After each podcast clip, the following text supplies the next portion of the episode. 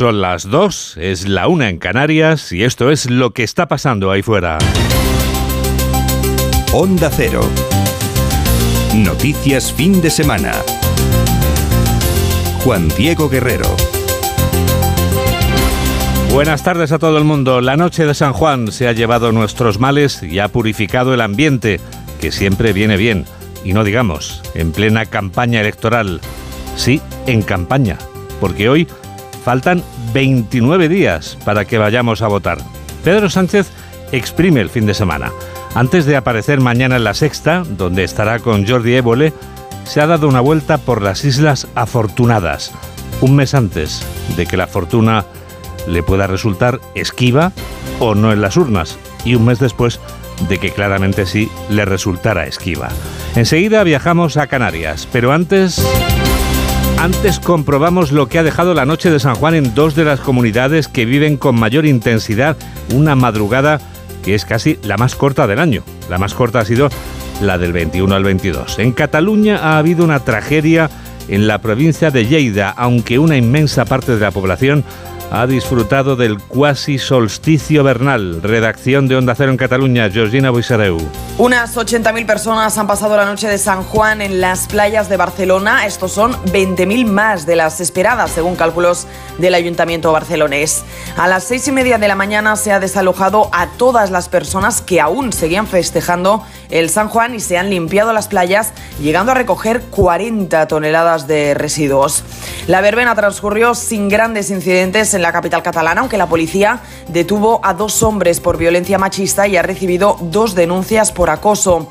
En Lleida el balance es muy diferente y es que un hombre murió ayer por la noche al caer en una hoguera y no poder salir de ella. Los bomberos recibieron el aviso sobre las 10 de la noche y acudieron al lugar de los hechos para apagar la hoguera pero no pudieron salvar al hombre. Los Mossos investigan ahora estos hechos que tratan como un accidente. Decenas de personas han vivido la noche de San Juan en las playas de Galicia, decenas de miles, queremos decir. Y todavía esta mañana esas decenas de miles, cuando se despertaban algunos de los trasnochadores, podía verse el humo de las hogueras. Conexión con la redacción de Onda Cero en Galicia. Ramón Castro. El humo de las hogueras, cacharelas y lumieiras que esta noche iluminaron toda Galicia y que, como dice la tradición, hemos saltado para ahuyentar a las meigas. Todavía esta mañana se podía oler, mientras cumplíamos con el último ritual para espantar a los malos espíritus, lavarse la cara con el ramo de siete hierbas de San Juan. Miles de personas vivieron en toda Galicia una calurosa noche de San Juan con temperaturas tropicales y en la que no faltaron las sardinas con pan, música y queimadas. Arenales como en A Coruña amanecieron esta mañana con los restos de hogueras y tiendas eh, de campaña. Los gallegos vivimos la noche más meiga del año con fervor, reivindicando San Juan en cada ciudad, pueblo, barrio y aldea, siendo la gran fiesta de Galicia. La gran fiesta de toda España, la de la democracia, será dentro de 29 días, cuando votemos en las generales. Pedro Sánchez ha viajado este sábado a Puerto de la Cruz, una ciudad tinerfeña de 30.000 habitantes en la que acaba de clausurar un acto de los socialistas canarios y lo ha hecho en moto. Solo le ha faltado ir ataviado con mono y casco. Lo ha hecho casi casi como una moto porque dice el presidente del gobierno que la economía española va como una moto y si el PP deroga lo que funciona, Sánchez advierte que griparía la economía. Gustavo de Dios. Pues antes de llegar a la moto y a la gripe ha hecho el chiste del comienzo con que es la primera vez que está en un terrero de lucha canaria, deporte vernáculo de aquí y claro que la lucha canaria, dice Sánchez, es como el PSOE, que comparten los mismos valores. Luego ha ido al grano y directamente ha empezado a cantar sus grandes éxitos centrados en la economía, el empleo, el salario mínimo interprofesional y los derechos sociales para mujeres y colectivo LGTBI. A todo el conjunto lo califica Sánchez de espectacular e histórico. Él mismo lo ha llamado el sanchismo, creemos que con ironía, y dice que esto es con lo que quieren acabar el PP y Vox, y luego lo de la moto y el motor gripado.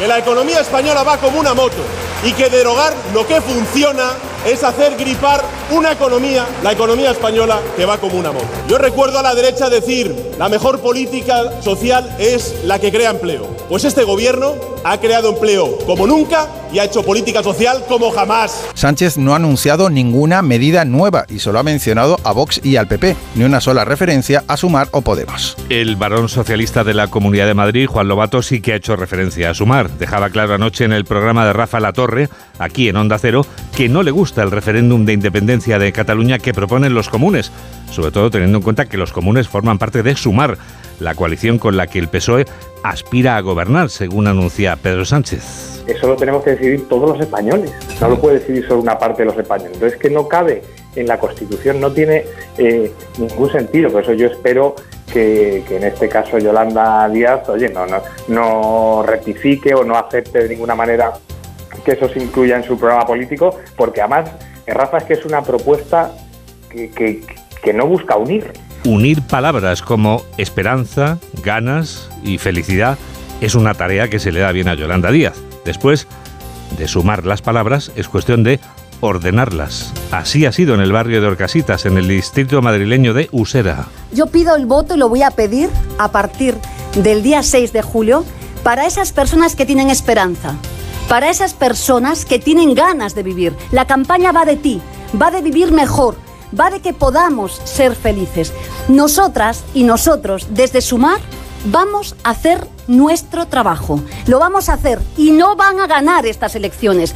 No van a ganar estas elecciones. Al presidente Pedro Sánchez deben de haberle pitado los oídos en la isla de Tenerife porque Miguel Tellado, vicesecretario de organización del PP, le ha pedido que aproveche su visita a Canarias para aportar nuevos datos sobre el escándalo del Tito Berni, algo que ya hemos comprobado que no ha hecho el jefe del Ejecutivo. Tellado ha recordado la entrevista de Carlos Alsina a Pedro Sánchez aquí en Onda Cero y ha proclamado que España no se merece un presidente al que preguntan por qué nos ha mentido tanto. Laura Gil. Se ha referido, sí, Miguel Tellado, a la pregunta con la que el director de Más de Uno abría su entrevista el pasado lunes a Pedro Sánchez para señalar a continuación que nuestro país necesita un presidente que no mienta como ha hecho el líder socialista y el resto de su gobierno todo el tiempo. Esta semana Pedro Sánchez se enfrentaba a una entrevista en un medio de comunicación después de estar oculto durante bastante tiempo y la primera pregunta que le hacía el periodista era ¿por qué nos ha mentido tanto?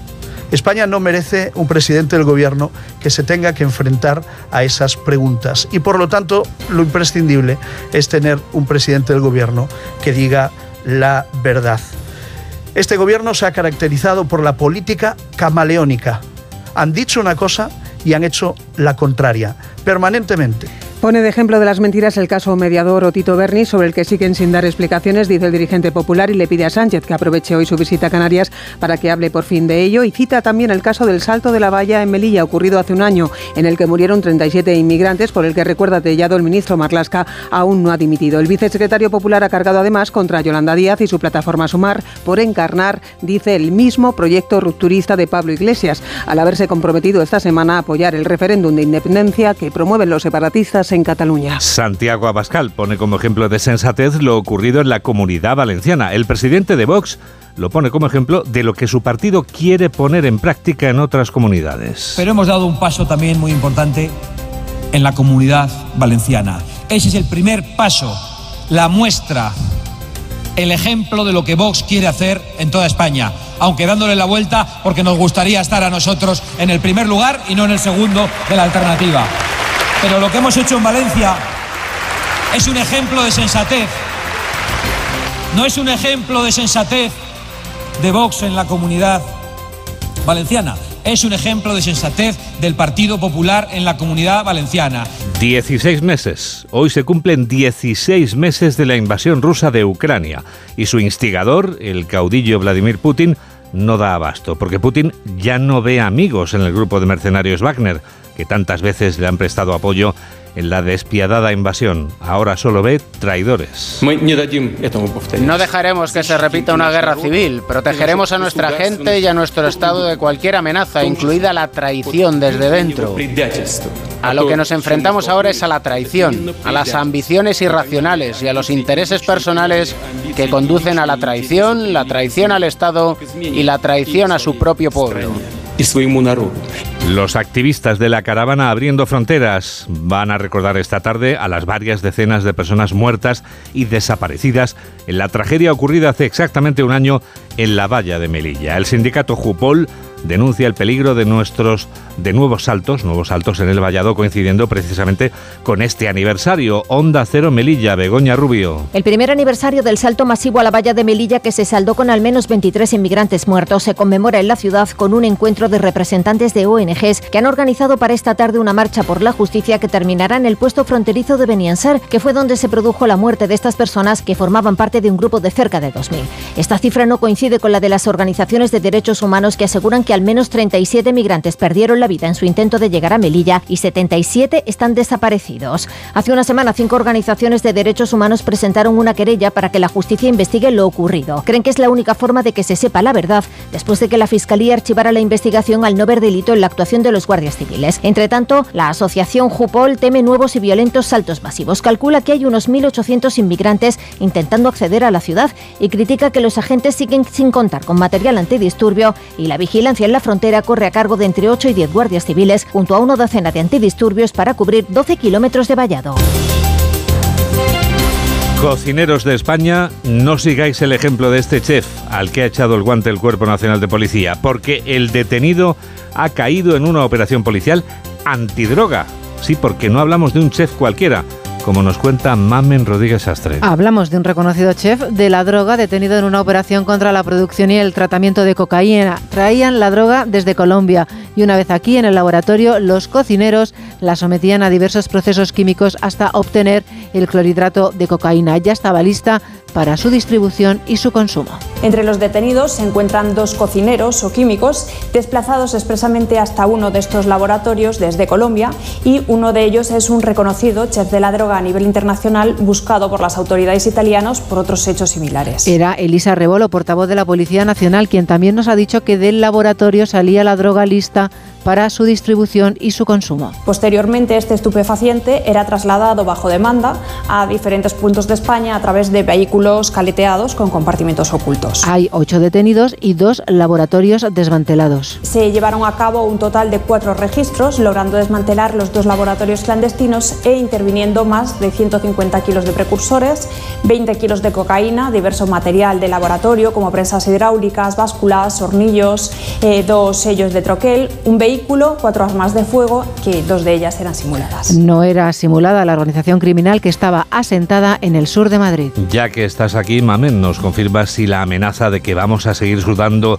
la gota gorda va en serio? Pues solo van a respirar en Galicia, en Asturias y en Cantabria, donde mañana disfrutarán de 25 estupendos grados y nos vamos a rendir el resto por la tarde cuando veamos más de 45 en buena parte del centro y del sur peninsular, en la depresión del Ebro y también en la meseta norte. Madrid, Granada, Huelva, Lleida, Cáceres, Toledo y Zaragoza estarán entre 38 y 40 grados. Los valles del Guadiana y del Guadalquivir serán auténticos hornos al superar los 42, al igual que Badajoz, Córdoba o Sevilla. Ya, si no te importa, vamos a recordar cómo escuchar Onda Cero en cualquier momento del día o de la noche, cuando tú quieras. En un ordenador tecleas www.ondacero.es y si tienes un teléfono tienes que descargarte la aplicación de Onda Cero que es gratuita, pero también tenemos redes sociales en las que puedes seguirnos, como por ejemplo en Facebook, www.facebook.com. Ahí lo que tienes que poner es noticias fin de semana Onda Cero en el buscador. ¿Qué tienes Twitter? Pues ahí somos arroba noticias FDS. Y si lo que tienes es la aplicación de las fotos, Instagram, recuerda que tienes que seguir a guerrero-juan. Está todo perfecto. Tenemos toda la radio por delante a las 2 y 14, 1 y 14 en Canarias. Síguenos en Twitter en arroba noticias FDS. Llega el epílogo. El epílogo que firma Julián Cabrera. Hola Julián. Hola Juan Diego, muy buenas tardes. Bueno, pues ponemos epílogo a una semana en la que el parto de acuerdos postelectorales para formar gobiernos autonómicos ni está siendo corto ni está siendo indoloro. Aragón, Baleares, Murcia o sobre todo Extremadura, cada una con su situación distinta, están demostrando que lo que se daba por hecho la noche del 28 de mayo, a efectos de un cambio político elegido por los ciudadanos en favor de la derecha, puede acabar en la frustración que sobre sobreviene cuando se repara en que el voto ha servido para muy poco o tal vez para nada. Los pactos territoriales condicionan por primera vez en nuestro país toda una precampaña electoral a las generales, marcada por cierto por nuevos formatos. El vocerío mitinero da paso a algo más audiovisual, lo hemos visto en Pedro Sánchez, como las conversaciones de sillón con interlocutor bien elegido de la misma parroquia y diálogos muy almibarados. Ya saben, son nuevos formatos. Ahora llega el formato de deportes. Por eso está aquí ahora mismo David Camps. Hola David. ¿Qué tal Juan Diego? Buenas tardes. Sí, aprovechando bueno, voy a hablar de entre comillas de mi libro, que viene a ser el baloncesto, aprovechando que la selección española femenina de baloncesto está jugando el Eurobásquet de Eslovenia y a las seis menos cuarto juega la semifinal ante Hungría. Y es que bueno, sí, en el 2021 en el Eurobásquet de Valencia fueron sextas, pero es que en el 2019 fueron oro, en el 2017 fueron oro, en el 2015 fueron bronce, en el 2013 fueron oro en el 2009 fueron bronce, en el 2007 fueron plata y en el 2005, 2003 y 2001 fueron bronce. Eso por no remontarnos al primer oro que fue en el 93, por no hablarte de la plata olímpica en Río 2016, por no hablarte de la plata del 2014.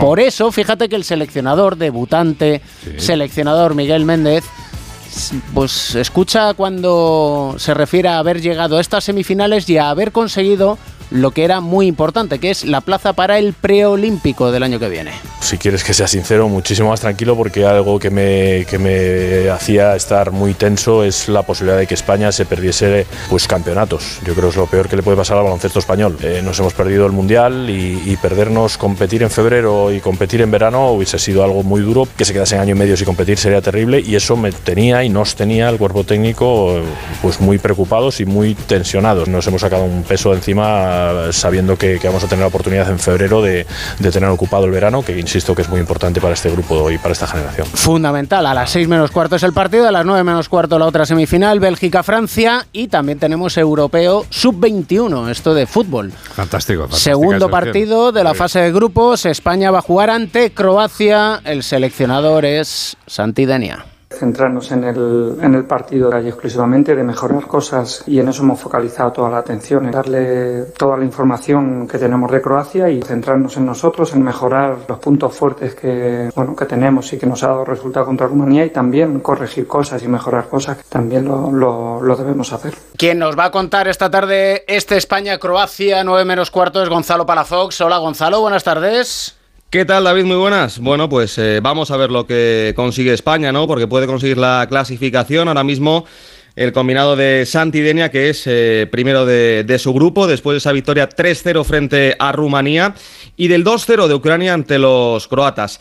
Junto a España, yo diría que de nuestro grupo, los ucranianos son la selección más fuerte, con jugadores como Mudrik, el del Chelsea, aunque eso sí, David, eh, el otro día no jugó ni un solo minuto, y Croacia, hay que decirlo, en principio es muy inferior. Eh, es cierto que ganó Inglaterra hace poco más de tres meses, pero eh, visto el debut no debería incomodarnos. Aún así, y yo creo que hace muy bien, el seleccionador Santidenia no se fía. Es una selección físicamente muy fuerte, con, con muchos centímetros y que y que juega muy bien al fútbol. ¿eh? Va a ser un partido muy, muy complicado y luego tiene muy buenas individualidades. Sabes que está mucha gente jugando en Alemania, es un buen, muy buena selección. Y digamos que España bueno, digamos que empezando de menos a más, ¿no? Aunque se vio un buen equipo ante Rumanía, pero debería ir mejorando, ¿no?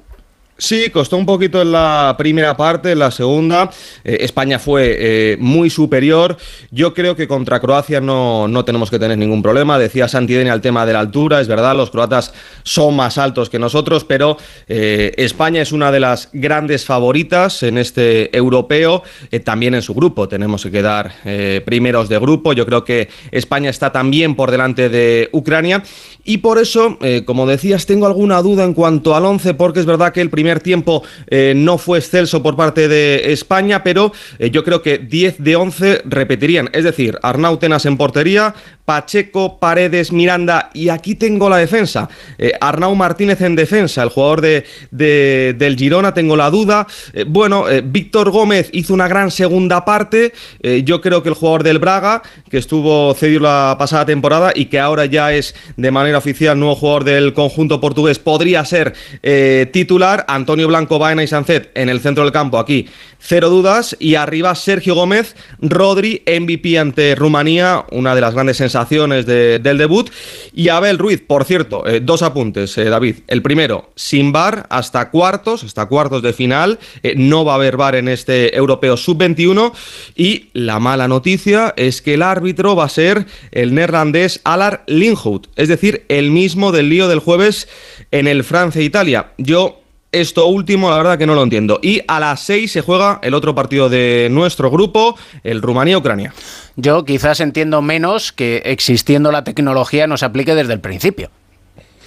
Sí, se podría haber aplicado, pero bueno, entiendo que es el ahorro de, de, costes. Es raro, ¿no? Es raro ahora que ya eh, tenemos asumido que en todos los partidos eh, hay bar, competiciones nacionales, competiciones internacionales.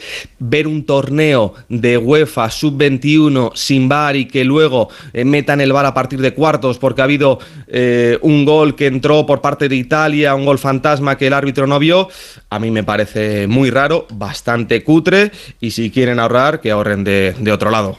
Sería lo suyo. Lo contamos esta tarde, Gonzalo. Muchas gracias. A ti, chao, chao. Hugo Condés, buenas tardes. Hola, ¿qué tal, David? Muy buenas. También vamos a contar el ascenso a Segunda División. Ahora estamos con el Alcorcón Castellón, partido de vuelta de la fase de ascenso, como digo, a Segunda, pero desde hoy en el Atlético de Madrid están de ¿Cómo decirlo? La palabra que utiliza el club es consulta. Yo añado no vinculante, porque lo deja bastante claro, que pase lo que pase, la decisión es del club, que evidentemente es una propiedad privada, David, y que tiene unos dueños que pueden hacer lo que les dé la gana. Desgraciadamente para los aficionados de fútbol, en esto se ha convertido el, fútbol. Pero la realidad es que desde eh, a las 10 de la mañana de esta mañana, los socios del Atlético de Madrid eh, pueden eh, votar o pueden elegir volver al escudo que tenía el equipo rojiblanco antes del año 2017. Con el cambio del estadio Calderón al Metropolitano, también sabes que se modernizó el escudo y que desde entonces ha habido muchos eh, aficionados que pedían la vuelta del, escudo antiguo. A través de la Comisión Social se llegó a un acuerdo esta semana para realizar esta consulta durante este fin de semana y son muchos los socios del Atlético de Madrid que están eh, votando a que vuelva el antiguo escudo. Pero ya no los socios del Atlético de Madrid, David, porque sabemos que había mucha gente en ese ambiente enrolecido que había el año pasado, con los cánticos, etcétera, etcétera, que reclamaban esa vuelta del escudo. Es que han sido muchas las leyendas de toda la historia del conjunto rojiblanco, gente importante como Gaby, como Godín, como Tiago, como Miranda, como Futre, como Abel Resino, como Alfredo Santelena, que se han posicionado a favor del eh, anterior escudo. lo han hecho jugadores de la primera plantilla,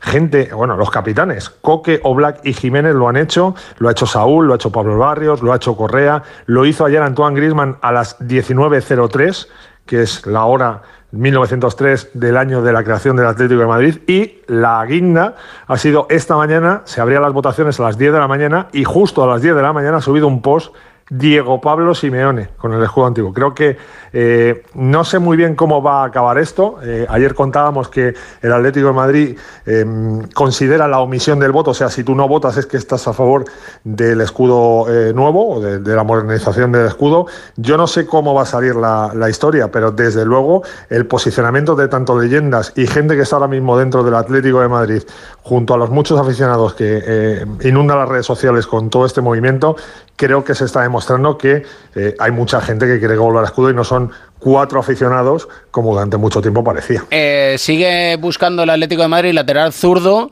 lo que no sé si avanza en las conversaciones con el Celta o no por Javi Galán. Bueno, están avanzando porque eh, al principio el, dinero que pedía el Celta era muy abultado para el Atlético de Madrid. El Atlético de Madrid ha incluido jugadores y parece que está un poco más cercana la, la situación, pero es verdad que no es el único futbolista que tiene el Atlético de Madrid en esa posición. Eh, nosotros desde hace tiempo en Acero contamos que a Simeone le gusta mucho José Luis Gallá. Es verdad que es una situación en la que el Valencia de momento no, no se ha hablado de eso, pero sí es verdad, eh, Javi Galán, que es un chico que lleva varias temporadas a un nivel espectacular, bueno, pues el Atlético de Madrid está también intentando ahí incluir algún tipo de jugador, porque el Celta está interesado en Manu Sánchez, en Camello, en Samulino, en eh, Juliano Simeone, jugadores que tiene el Atlético de Madrid para abaratar esa posición, que como decíamos es la prioritaria junto a la del medio centro y el que está en la rampa de salida o a punto de salir es con Dobbia, que tiene un acuerdo total con el Olympique de Marsella y ahora el Atlético de Madrid cierra los acuerdos para que el futbolista francés se marche. Recordemos, acaba el contrato en el año 2024, así que este es el verano para que salga Jeffrey Condovia, que el año pasado perdió todo protagonismo en el centro del campo del Atlético de Madrid. Y se uniría al proyecto de Marcelino García Toral, recientemente fichado como entrenador del Olympique de Marsella. Recordemos que en el Celta de Vigo anunciaron lo que comentamos aquí en Onda Cero. Rafa Benítez es el nuevo entrenador y veremos a ver si decide que Javi Galán salga o no salga, que esa es otra, que Rafa Benítez tendrá que empezar a organizar lo que quiera como plantilla del Celta de Vigo. Y a las 8 tenemos, tienes Alcorcón Castellón. Tenemos el penúltimo billete para la segunda división, Alcorcón Castellón, que es un partidazo porque son dos equipos que lo han hecho fenomenal en la primera fase. Después de jugar tantos partidos, llegamos ya a este que es decisivo 0-0 en Castalia en la ida. Recordemos que eh, el empate lleva a la prórroga, pero que no habrá penaltis. Si se mantiene el empate en los 120 minutos, eh, sería el Alcorcón por clasificación el que ascendería, el que retornaría segunda división, eh, que perdió la categoría el año pasado. Se va a llenar Santo Domingo, cerca de 6.000 aficionados, mucha gente que va a venir de Castellón que sabes que tiene una afición pasional. No esperes, David, un 5-5, aunque la verdad es que eh, son dos equipos que eh, sí que les gusta eh, practicar juego ofensivo, pero es que hay dos tipos, Jesús Ruiz en el Alcorcón y Pastor en el Castellón, que son dos porterazos de los mejores de la categoría y ya en el partido de ida provocaron el 0-0 porque hubo ocasiones de sobra. Así que tiene pinta de que nos vamos a divertir en Santo Domingo esta tarde. Luego te escuchamos, Hugo. Un abrazo grande, chao. Y pendientes además estaremos del Gran Premio de los Países Bajos de Motociclismo, enviado especial de la revista Motociclismo y de Onda Cero, Chechu Lázaro. Buenas tardes. ¿Qué tal David? Buenas tardes. Pues está a puntito de concluir esta segunda sesión cronometrada de Moto 2 de la categoría intermedia. De hecho, el reloj está a cero, lo que pasa es que están los pilotos concluyendo su última vuelta lanzada, pero ya te puedo avanzar que no va a haber cambios y que la pole la ha conseguido el piloto madrileño Alonso López. Saldrá, como decimos, primero en parrilla en la categoría de Moto 2. Ya tenemos dos poles de tres en, en el Gran Premio de Países Bajos, ya que David Muñoz en Moto 3 también conseguía esa primera posición. Eh, decimos ahora, Alonso López, como te decía, primero saldrá en, esta categoría de Moto 2, donde Pedro Acosta partirá de la segunda fila, ya que ha concluido sexto. Sorpresa con la situación de Acosta. Sí, bueno, hay que decir, hay que decir, David, que Acosta no ha sido nunca un piloto de sábados. De hecho, tiene muy poquitas poles en comparación con todas las victorias que ha conseguido. Él siempre saca lo mejor de sí en la carrera de los domingos. Eso sí, siempre dice el objetivo siempre es intentar estar en primera fila no lo ha conseguido, saldrá desde la segunda, saldrá sexto, pero lo bueno para él y sobre todo para sus opciones de título es que su principal rival, el italiano Tony Arbolino, que todavía es líder, recordemos, de la, de la clasificación, saldrá todavía más detrás de él, saldrá décimo, así que vamos a ver, porque en este rapidísimo circuito de Asen en la Catedral, Acosta está yendo muy rápido, pero aquí le han surgido rivales inesperados, como el propio Alonso López, como el británico Jake Dixon, que sale segundo y que durante todo el fin de semana ha sido el más rápido, ha liderado todas las sesiones, y también el japonés Ayogura que partirá en tercera posición. Así que vamos a ver en esta última carrera, recordemos, de antes del parón del verano, a ver si Acosta puede dar otro mordisco en la clasificación e intentar arrebatarle el liderato a Arbolino. En MotoGP parece que las cosas están bastante claras, ¿no? Sí, la verdad que otro fin de semana más de dominio de las Ducati, tres Ducati en las tres primeras posiciones de la parrilla. La pole ha sido para el piloto italiano Marco Bezzecchi. Segundo saldrá el líder del campeonato y, actual campeón.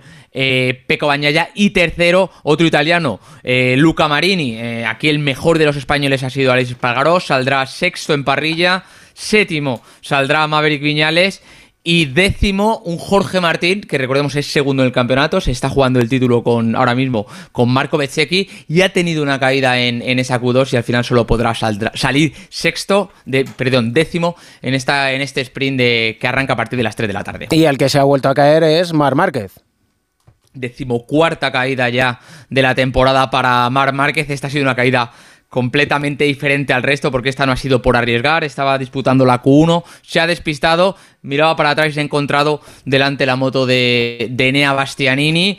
Por suerte se ha ido al suelo sin ningún tipo de consecuencias físicas en un fin de semana, David, que ya te digo que viene muy magullado después de las cinco caídas del fin de semana pasado en Alemania. Viene con el tobillo tocado, con un dedo de la mano del pulgar de la mano izquierda roto y sobre todo con una fisura en una costilla que mira, te vas a escuchar porque nos, estaba, nos comentaba que le estaba haciendo mucho daño y que le estaba fastidiando más de la cuenta. He ido todo el día con eh, bastante margen, pero hay un punto ahí en el, el- el final del FP2 pues, eh, que he intentado atacar un poquito más para, para ver que si podía, si daba la casualidad de que podía estar en la, en la QP2, pero, pero bueno, pierdo demasiado en el, sobre todo T3, T4, eh, toda la zona rápida, cada vez que se mueve la moto, un cambio de dirección, la costilla veo las estrellas, pero, pero bueno, eh, mañana a ver si me levanto un poquito mejor. Nos lo Y cuentas esta tarde, un ritmo constante, Chechu. eh, sin, eh, sin Un hacer, abrazo, David.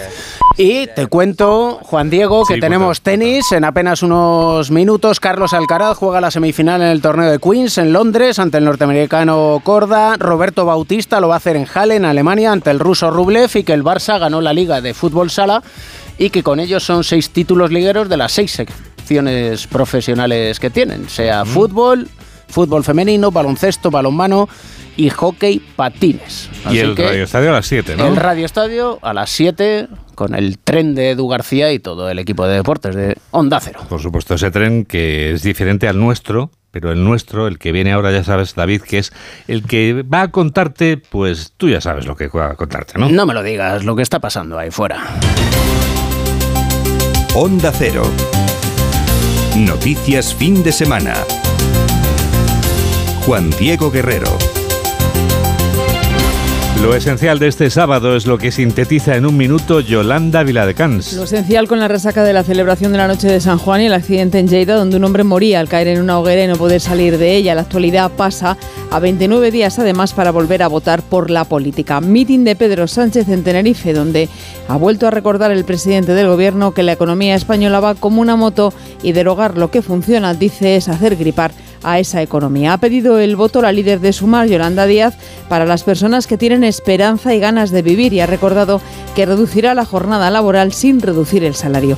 Desde el Partido Popular, su vicesecretario de organización, Miguel Tellado, replicaba que ya es hora de pasar página al sanchismo y a un presidente que ha mentido y defendía que su partido ha dado libertad a cada territorio para decidir sobre los pactos con otros partidos y que la clave es asegurar la gobernabilidad en las instituciones. Y con mirada además al exterior en Rusia, su presidente Putin ha calificado de traición la rebelión del grupo de mercenarios Wagner contra el ejército y las autoridades rusas. Desde Ucrania, Zelensky cree que esto pone de manifiesto la debilidad de Rusia y Occidente reacciona. El Consejo Europeo está en contacto con los líderes de la Unión para analizar la situación que se ha desencadenado en Rusia tras esta rebelión. 2 y 32, 1 y 32 en Canarias y tenemos toda la radio por delante.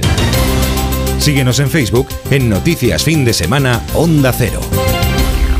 Esta noche de San Juan se ha llevado todos nuestros males y ha purificado el ambiente, que nos viene bastante bien porque solo faltan 29 días para que vayamos a votar y el ambiente está un poco caldeado. Pedro Sánchez está exprimiendo el fin de semana. Antes de aparecer mañana en la sexta, donde va a estar con Évole, se ha dado una vuelta por las Islas Afortunadas tan solo un mes después de que la fortuna le resultara esquiva en las urnas. Enseguida vamos a viajar a Canarias, pero antes evocaremos los deseos de la noche de San Juan. Formule un deseo en la noche de San Juan. La noche de San Juan ha sido especialmente intensa en comunidades como la catalana. Allí ha sido una noche especialmente importante, no solo por el número de personas que se ha aglomerado en las playas, especialmente de la capital de la comunidad, sino también por una tremenda desgracia ocurrida en la provincia de Lleida, aunque, como decimos, la inmensa parte de la población ha disfrutado esta noche. Redacción de Onda Cero en Cataluña, Georgina Boisareu. Unas 80.000 personas han pasado la noche de San Juan en las playas de Barcelona. Estos son 20.000 más de las esperadas, según cálculos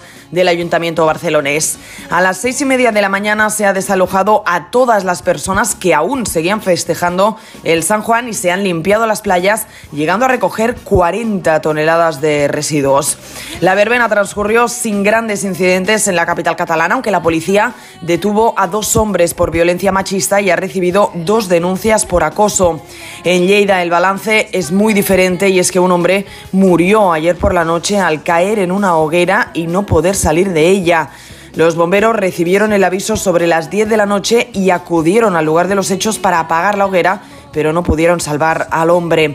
Los Mossos investigan ahora estos hechos que tratan como un accidente. Faltan 29 días para que votemos en las generales. Noticias fin de semana y Juan Pedro- Diego Guerrero. Y Pedro Sánchez ha viajado este sábado a Puerto de la Cruz, una ciudad tinerfeña de 30.000 habitantes en la que acaba de clausurar un acto de los socialistas canarios. Lo ha hecho como una moto. Solo le ha faltado ir ataviado con mono y casco. Porque el presidente del gobierno asegura que la economía española va como una moto y si el PP deroga lo que funciona, Sánchez avisa que lo griparía. Lo que griparía es la economía. Nos lo cuenta Gustavo de Dios. Dejando a un lado las referencias al asunto local que han sido escasas, Sánchez ha centrado casi toda su intervención en la economía. Más empleo, mejores pensiones, paz social y a todo el conjunto, él mismo lo ha calificado como sanchismo y acusa al PP y a Vox de querer acabar no solo con los logros económicos, en los que, según Sánchez, se fija toda Europa para tomar ejemplo. La derecha, dice el presidente, quiere derogar todos los derechos sociales que su gobierno ha impulsado en torno a la mujer y al colectivo LGTBI. Están en derogar el sanchismo. Y derogar el sanchismo no es otra cosa que una ausencia total de un plan económico creíble, solvente, claro para la ciudadanía y una mezcla también de retroceso social y de injusticia fiscal. En esta ocasión no ha caído el clásico paralelismo con el fútbol o el baloncesto. Le ha tocado esta mañana el motociclismo. La economía va como una moto, dice el presidente. Entra en boxes y sale más rápido porque viene a decir Sánchez que los mecánicos son él y sus ministros, pero que si cambias a los mecánicos, la cosa se tuerce. Que la economía española va como una moto y que derogar lo que funciona es hacer gripar una economía, la economía española, que va como una moto. Yo recuerdo a la derecha decir, la mejor política social es la que crea empleo. Pues este gobierno ha creado empleo como nunca y ha hecho política social como jamás. Sánchez acusó al PP y a Vox de ser negacionistas con la violencia machista. Lo mismo dijo que pasó cuando las vacunas y el COVID y comparó al bloque de la derecha con Trump. El líder de los socialistas en la Comunidad de Madrid, Juan Lobato, dejaba claro anoche en el programa de Rafa La Torre, aquí en Onda Cero, que no le gusta nada el referéndum de independencia en Cataluña que proponen los comunes, especialmente porque los comunes forman ya parte de Sumar, la coalición que lidera Yolanda Díaz, con la que el PSOE aspira a gobernar, según anuncia Pedro Sánchez. Eso lo tenemos que decidir todos los españoles. No lo puede decidir solo una parte de los españoles. Entonces, que no cabe en la Constitución no tiene eh, ningún sentido. Por eso yo espero que, en este caso Yolanda Díaz, oye, no, no, rectifique o no acepte de ninguna manera que eso se incluya en su programa político, porque además, eh, Rafa, es que es una propuesta que, que no busca unir. Unir palabras, palabras como esperanza, ganas y felicidad. Esa es la tarea que se le da bastante bien a Yolanda Díaz y después de sumar las palabras, es cuestión de ordenar las palabras. Así ha sido en el barrio de Orcasitas. Esto está en el distrito madrileño de Usera. Yo pido el voto y lo voy a pedir a partir del día 6 de julio para esas personas que tienen esperanza, para esas personas que tienen ganas de vivir. La campaña va de ti, va de vivir mejor, va de que podamos ser felices. Nosotras y nosotros, desde Sumar, vamos a hacer nuestro trabajo. Lo vamos a hacer y no van a ganar estas elecciones. No van a ganar estas elecciones. Miguel Tellados, el responsable de que al presidente Pedro Sánchez le hayan pitado los oídos en Tenerife. El vicesecretario de organización del PP le ha pedido que aproveche esa visita a Canarias para aportar nuevos datos sobre el escándalo del Tito Berni, algo que, como ya hemos comprobado, el jefe del Ejecutivo no ha hecho. Tellado ha recordado la entrevista de Carlos Alsina a Pedro Sánchez aquí en Onda Cero y ha proclamado que España no se merece un presidente al que pregunten por qué nos ha mentido tanto. Laura Gil. En Ferrol se ha referido el dirigente popular a la entrevista del director de Más de Uno a Pedro Sánchez del pasado lunes y a la pregunta que le formulaba nada más comenzar para señalar después que España se merece un presidente que diga la verdad y no practique como Sánchez una política camaleónica. Esta semana Pedro Sánchez se enfrentaba a una entrevista en un medio de comunicación después de estar oculto durante bastante tiempo y la primera pregunta que le hacía el periodista era ¿por qué nos ha mentido tanto? España no merece un presidente del gobierno que se tenga que enfrentar a esas preguntas y por lo tanto lo imprescindible es tener un presidente del gobierno que diga la verdad. Este gobierno se ha caracterizado por la política camaleónica. Han dicho una cosa y han hecho la contraria permanentemente. Tellado pone de ejemplo de las mentiras de Sánchez del caso mediador o Tito Berni, sobre el que siguen sin dar explicaciones, denuncia y le pide al presidente que dé el paso hoy, aprovechando su visita a Canarias, tras citar también el salto a la valla en Melilla de hace un año con 37 inmigrantes muertos y recordar la no dimisión de Marlasca. El vicesecretario popular ha cargado contra Yolanda Díaz y su plataforma Sumar por representar, igual que Pablo Iglesias, dice un proyecto rupturista tras asumir esta semana la agenda separatista en Cataluña. Yolanda Díaz ya se ha comprometido a apoyar el referéndum de independencia que promueven los independentistas en Cataluña y a incorporarlo a su programa electoral. En definitiva, Yolanda Díaz ha asumido la agenda separatista. Yolanda Díaz quiere consolidar el mismo proyecto rupturista, el mismo proyecto de confrontación que lideraba Pablo Iglesias desde Podemos. Sobre los pactos del Partido Popular en gobiernos autonómicos y locales, Tellado es claro, los candidatos tienen libertad para negociar siempre que respeten los ideales del partido y el programa electoral en cada circunscripción. Santiago Abascal ha hablado precisamente de negociaciones entre el PP y Vox. Ha puesto como ejemplo de sensatez lo ocurrido en la comunidad valenciana. Pero hemos dado un paso también muy importante en la comunidad valenciana. Ese es el primer paso, la muestra el ejemplo de lo que Vox quiere hacer en toda España, aunque dándole la vuelta porque nos gustaría estar a nosotros en el primer lugar y no en el segundo de la alternativa. Pero lo que hemos hecho en Valencia es un ejemplo de sensatez.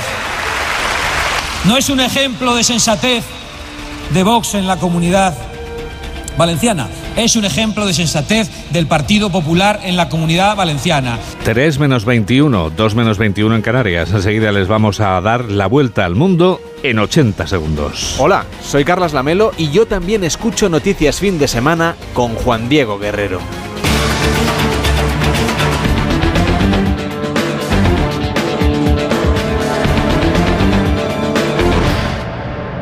Nueva victoria de Carlos Alcaraz que ha culminado dibujando un misterioso mensaje. ¿Qué nos quiere decir Carlos? Carlos se aproxima. Bueno, estamos expectantes. ¿Qué significa tu mensaje? Región de Murcia, ya lo entenderás. Dos mares, mucho sol y la mejor gastronomía. Costa Cálida, región de Murcia. Ven y lo entenderás. ¿Nervioso por la vuelta al trabajo? Tranquilo, toma Ansiomet. Ansiomet con triptófano, lúpulo y vitaminas del grupo B contribuye al funcionamiento normal del sistema nervioso. Ansiomet, consulta a tu farmacéutico o dietista. Es que esta casa se queda cerrada meses y cuando oyes las noticias te quedas preocupado. Es normal preocuparse, es una segunda vivienda. Pero si verificamos que alguien intenta entrar, podemos avisar a la policía para que actúe e incluso desaloje la casa. Aunque con las cámaras exteriores y los sensores podemos detectarlo antes. Así que tranquila. La casa está cerrada, pero bien protegida. Protege tu hogar frente a robos y ocupaciones con la alarma de Securitas Direct. Llama ahora al 900-272-272. Síguenos en Twitter en arroba noticias FDS. Es el momento del Foreign Affairs.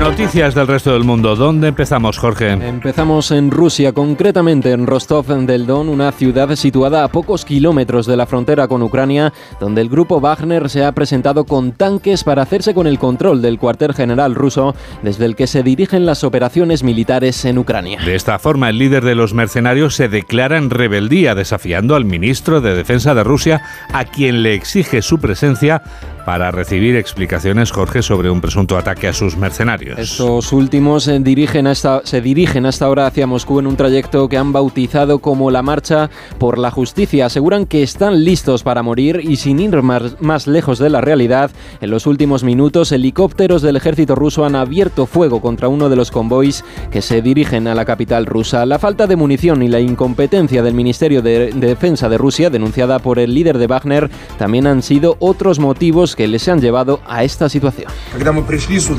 Cuando vinimos aquí confirmamos muchas cosas. Se han perdido territorios de primera línea. Hay tres o cuatro veces más soldados muertos en comparación con lo que se informa en los documentos. Y lo que se informa es hasta diez veces menos en comparación con lo que se dice en la televisión.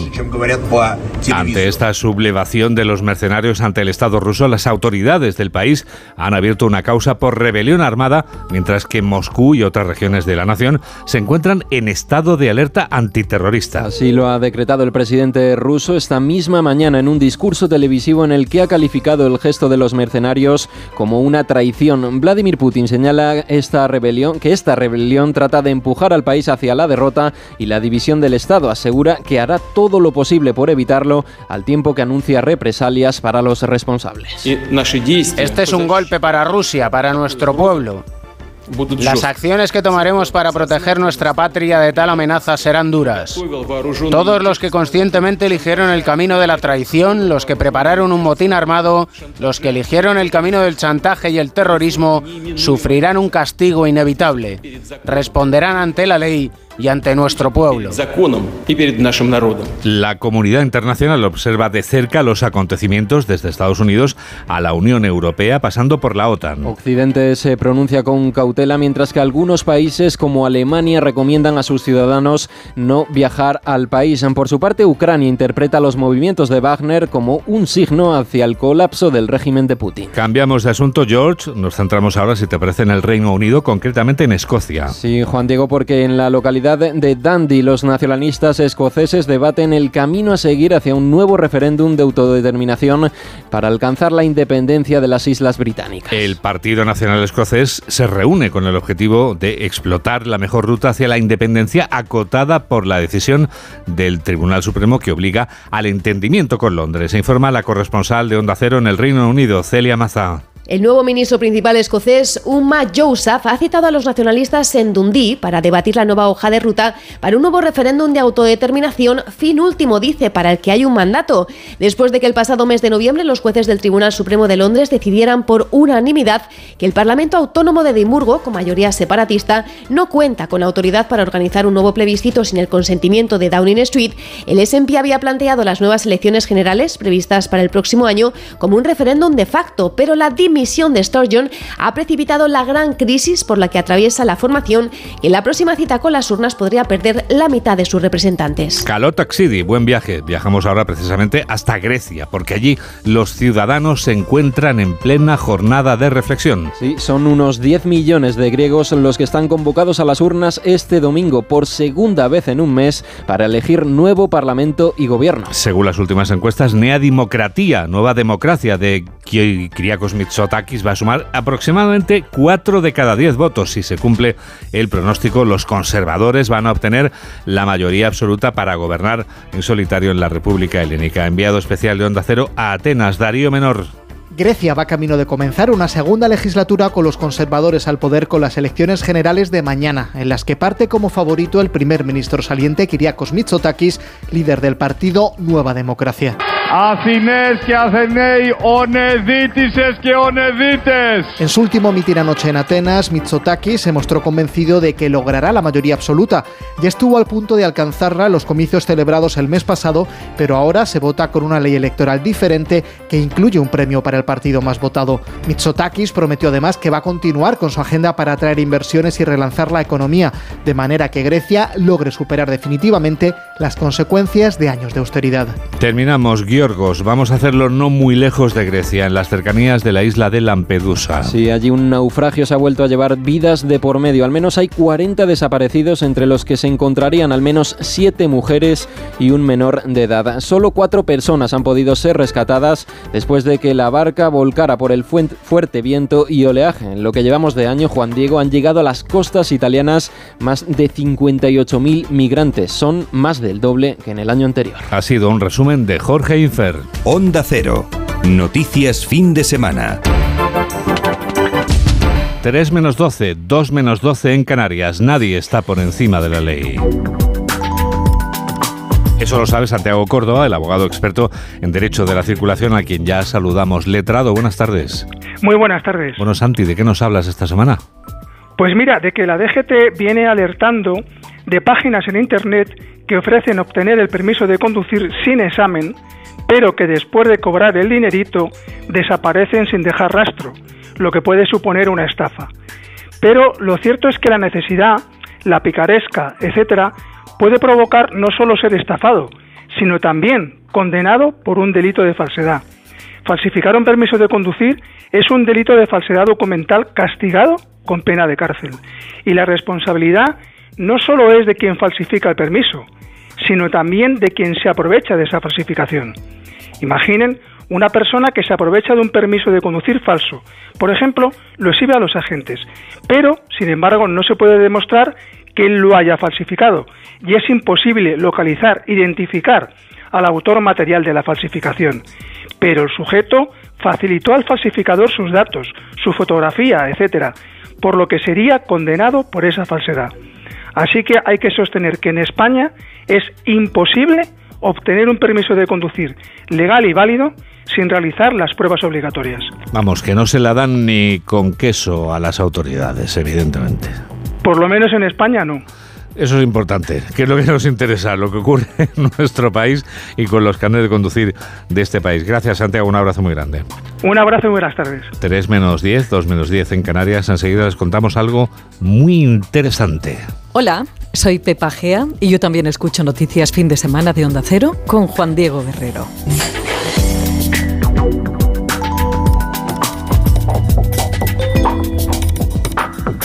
No pego ojo con el pitido de oído. Toma Sonofim. Sonofim contiene ginkgo biloba para una buena audición y melatonina para conciliar el sueño. Pitidos, Sonofim, de Pharma OTC. Verano, verano, reciclar está en tu mano. La lata de aceitunas que te tomas a la una, la crema que se termina cuando estás en la piscina. El envase de ese polo que no se recicla solo y una lata de caballa que te comes en la playa. La bolsa de las patatas y del refresco la lata, un envase de paella y del agua la, botella. Como ves es muy sencillo. Los envases del verano siempre van al amarillo. Ecoembes. Síguenos en Facebook en Noticias Fin de Semana Onda Cero. La penúltima noticia es la Semana del Orgullo Gay que acaba de comenzar en Madrid. Hoy falta exactamente una semana para el gran desfile que va a transcurrir en el fin de semana grande del orgullo y que los organizadores esperan que reúna a cientos de miles de personas con la consiguiente recaudación para los negocios de la capital de España. El orgullo, Marta Morueco, sale a la calle. El orgullo sale a la calle y el madrileño barrio de Chueca se viste de fiesta, conciertos, actividades y muchas ganas de disfrutar de esta nueva edición con un refuerzo especial de hasta 550 policías municipales, agentes de paisano y 150 efectivos del SAMUR. Entre las medidas de seguridad destaca la portavoz municipal Inmaculada Sanz las restricciones en el acceso a aparcamientos en la zona de Chueca. Habrá filtros de acceso a las plazas que acojan los principales eventos y puestos sanitarios avanzados. Filtros en los accesos a las distintas plazas donde se producen los eventos y también se van a desplegar un número importante de agentes de paisano para evitar que se puedan producir situaciones de riesgo. El orgullo más grande de Europa coincide con el inicio de la presidencia española en la Unión Europea que tomará el relevo a Suecia. Por este motivo, el enfoque y las reivindicaciones tendrán una esencia europeísta. Cada vez son más los turistas que recibe Madrid con motivo de la Semana del Orgullo y tendrá un gran impacto promocional y económico en la capital es el momento de hablar de libros. Hablamos de libros con Paco Paniagua. Nos vamos a la Barcelona convulsa de finales del siglo XIX, donde está ambientada la última novela de Alaíz Leceaga, Las dos vidas de Mina Índigo. Mina es la medium más solicitada de Barcelona. Ella utiliza sus poderes para obtener información comprometida de sus clientes. Una de sus confidentes la amenaza con sacar a la luz la farsa de su negocio y le pide ayuda para encontrar a su hija desaparecida, pero la joven aparece muerta en una acequia. Una fascinación, sí, la Ouija. Era raro además porque era muy extraño la clase, sobre todo dio en, las clases altas, ¿verdad? Y era extraño la reunión, la celebración, la fiesta, que no contara un poco con una asistencia de una medium o de una espiritista, ¿no? Yo creo que también significaba un poco ese choque entre ese pasado que ellos sentían como empezaba de alguna forma a escapárseles entre los dedos. Las dos vidas de Mina Índigo de Alaid Leceaga, Editorial Planeta. También suspense en estado puro nos ofrece la novela El ladrón de rostros de Ivonne Martín. Es la tercera entrega de la serie protagonizada por Ana Cestero y se desarrolla en los paisajes del interior de Euskadi. Un asesino en serie bautizado como el apóstol. El apóstol, como le llaman, es un asesino que cree que tiene una misión. Tienes que empezar a actuar porque tienes que empezar a salvar a una humanidad que está eh, totalmente descarriada y que, y que está a punto de, desaparecer. ¿no? El ladrón de rostros de Ivonne Martín, Plaza y Janés. Y para los amantes de la ciudad de Madrid y la historia, un libro escrito por Sonia Taravilla que lleva por título Por las calles de Madrid. Acompañamos al sereno y a otras profesiones históricas del antiguo Madrid. El primero es el de la moda, la moda y las modistas, en la que el sereno de la calle del Carmen, eh, asturiano, como eran prácticamente casi todos los serenos de Madrid, eh, introduce al lector en la escena en la que Luis Candelas había robado a Vicenta Morbín, que era la modista de la reina. En definitiva es el sereno, ¿no? Como ese personaje que conocía tan bien las calles, a los vecinos, a los médicos, a los boticarios, el que va enseñándole al lector estos cinco capítulos y le lleva de ronda por las calles de Madrid. Por las calles de Madrid de Sonia Taravilla, Editoriales Pasa. Oye, Mamen, quería preguntarte eh, qué tengo que hacer para escuchar Onda Cero ahora mismo en cualquier lugar del mundo. Por ejemplo, ese oyente que ahora mismo nos mira, oye, me voy de paseo y no sé si me puedo llevar la radio encima. O ese oyente que dice, oye, me pasa lo mismo, ¿qué hago? No solo te puedes llevar la radio encima, Juan Diego, y escucharnos en directo, también puedes escuchar todo lo que hemos contado anteriormente. Incluso puedes retroceder si estás en la Comunidad de Madrid. Qué guay. Por ejemplo, dices, ¿qué libro ha recomendado Paco Paniagua? Mm. www.ondacero.es. ¿Que tienes la aplicación del móvil? que es gratuita, se llama Onda Cero, solo tienes que cliquearla. Fantástico. Oye, y si quieres conectar con nosotros a través de Facebook, tenemos un grupo en el que poder escribir en ese muro todos los comentarios. Y en el que admitimos a todo el mundo. www.facebook.com. ¿Qué tienes que poner en el buscador? Muy sencillo, noticias, fin de semana, Onda Cero. Y en la red del pajarito, la de Twitter, tenemos también una cuenta, mamen. Claro, esta es más fácil todavía, se llama arroba noticias FDS. Ya solo nos falta uno, o una, que sería ya, vamos, eh, para cerrar completamente el círculo. ¿No tendremos por ventura también una cuenta en la red de las fotos Instagram. Guerrero-Juan Y algo más, tenemos una lista de, de, reproducción con toda la música que suena en este programa de noticias, incluida la canción que está a punto de sonar. Noticias FDS Canciones 22-23 en Spotify, Juan Diego. Mamen Rodríguez Astre es quien produce y Gemma Esteban es quien realiza este programa de noticias aquí en Onda Cero, en la radio. Noticias fin de semana. Juan Diego Guerrero. ¿Cómo pasa el tiempo? Nos despedimos ya con la banda madrileña que esta noche va a llenar la Feria de Valladolid. Ya no quedan entradas, ni una sola para el concierto de los Hombres G. Se han agotado las 10.000 entradas disponibles. 10.000 personas van a corear esta noche en Pucela, entre otras, esta canción de la banda de David Summers que siempre consigue encoger los corazones de quienes la escuchan. Temblando es una balada que acaba con una frase que les sonará a chino a quienes nunca han tenido en su vida un teléfono con cable. Esa frase que dice, pero tú solo dices, voy a colgar. Gracias por estar a ese lado de la radio y que la radio te acompañe. Adiós.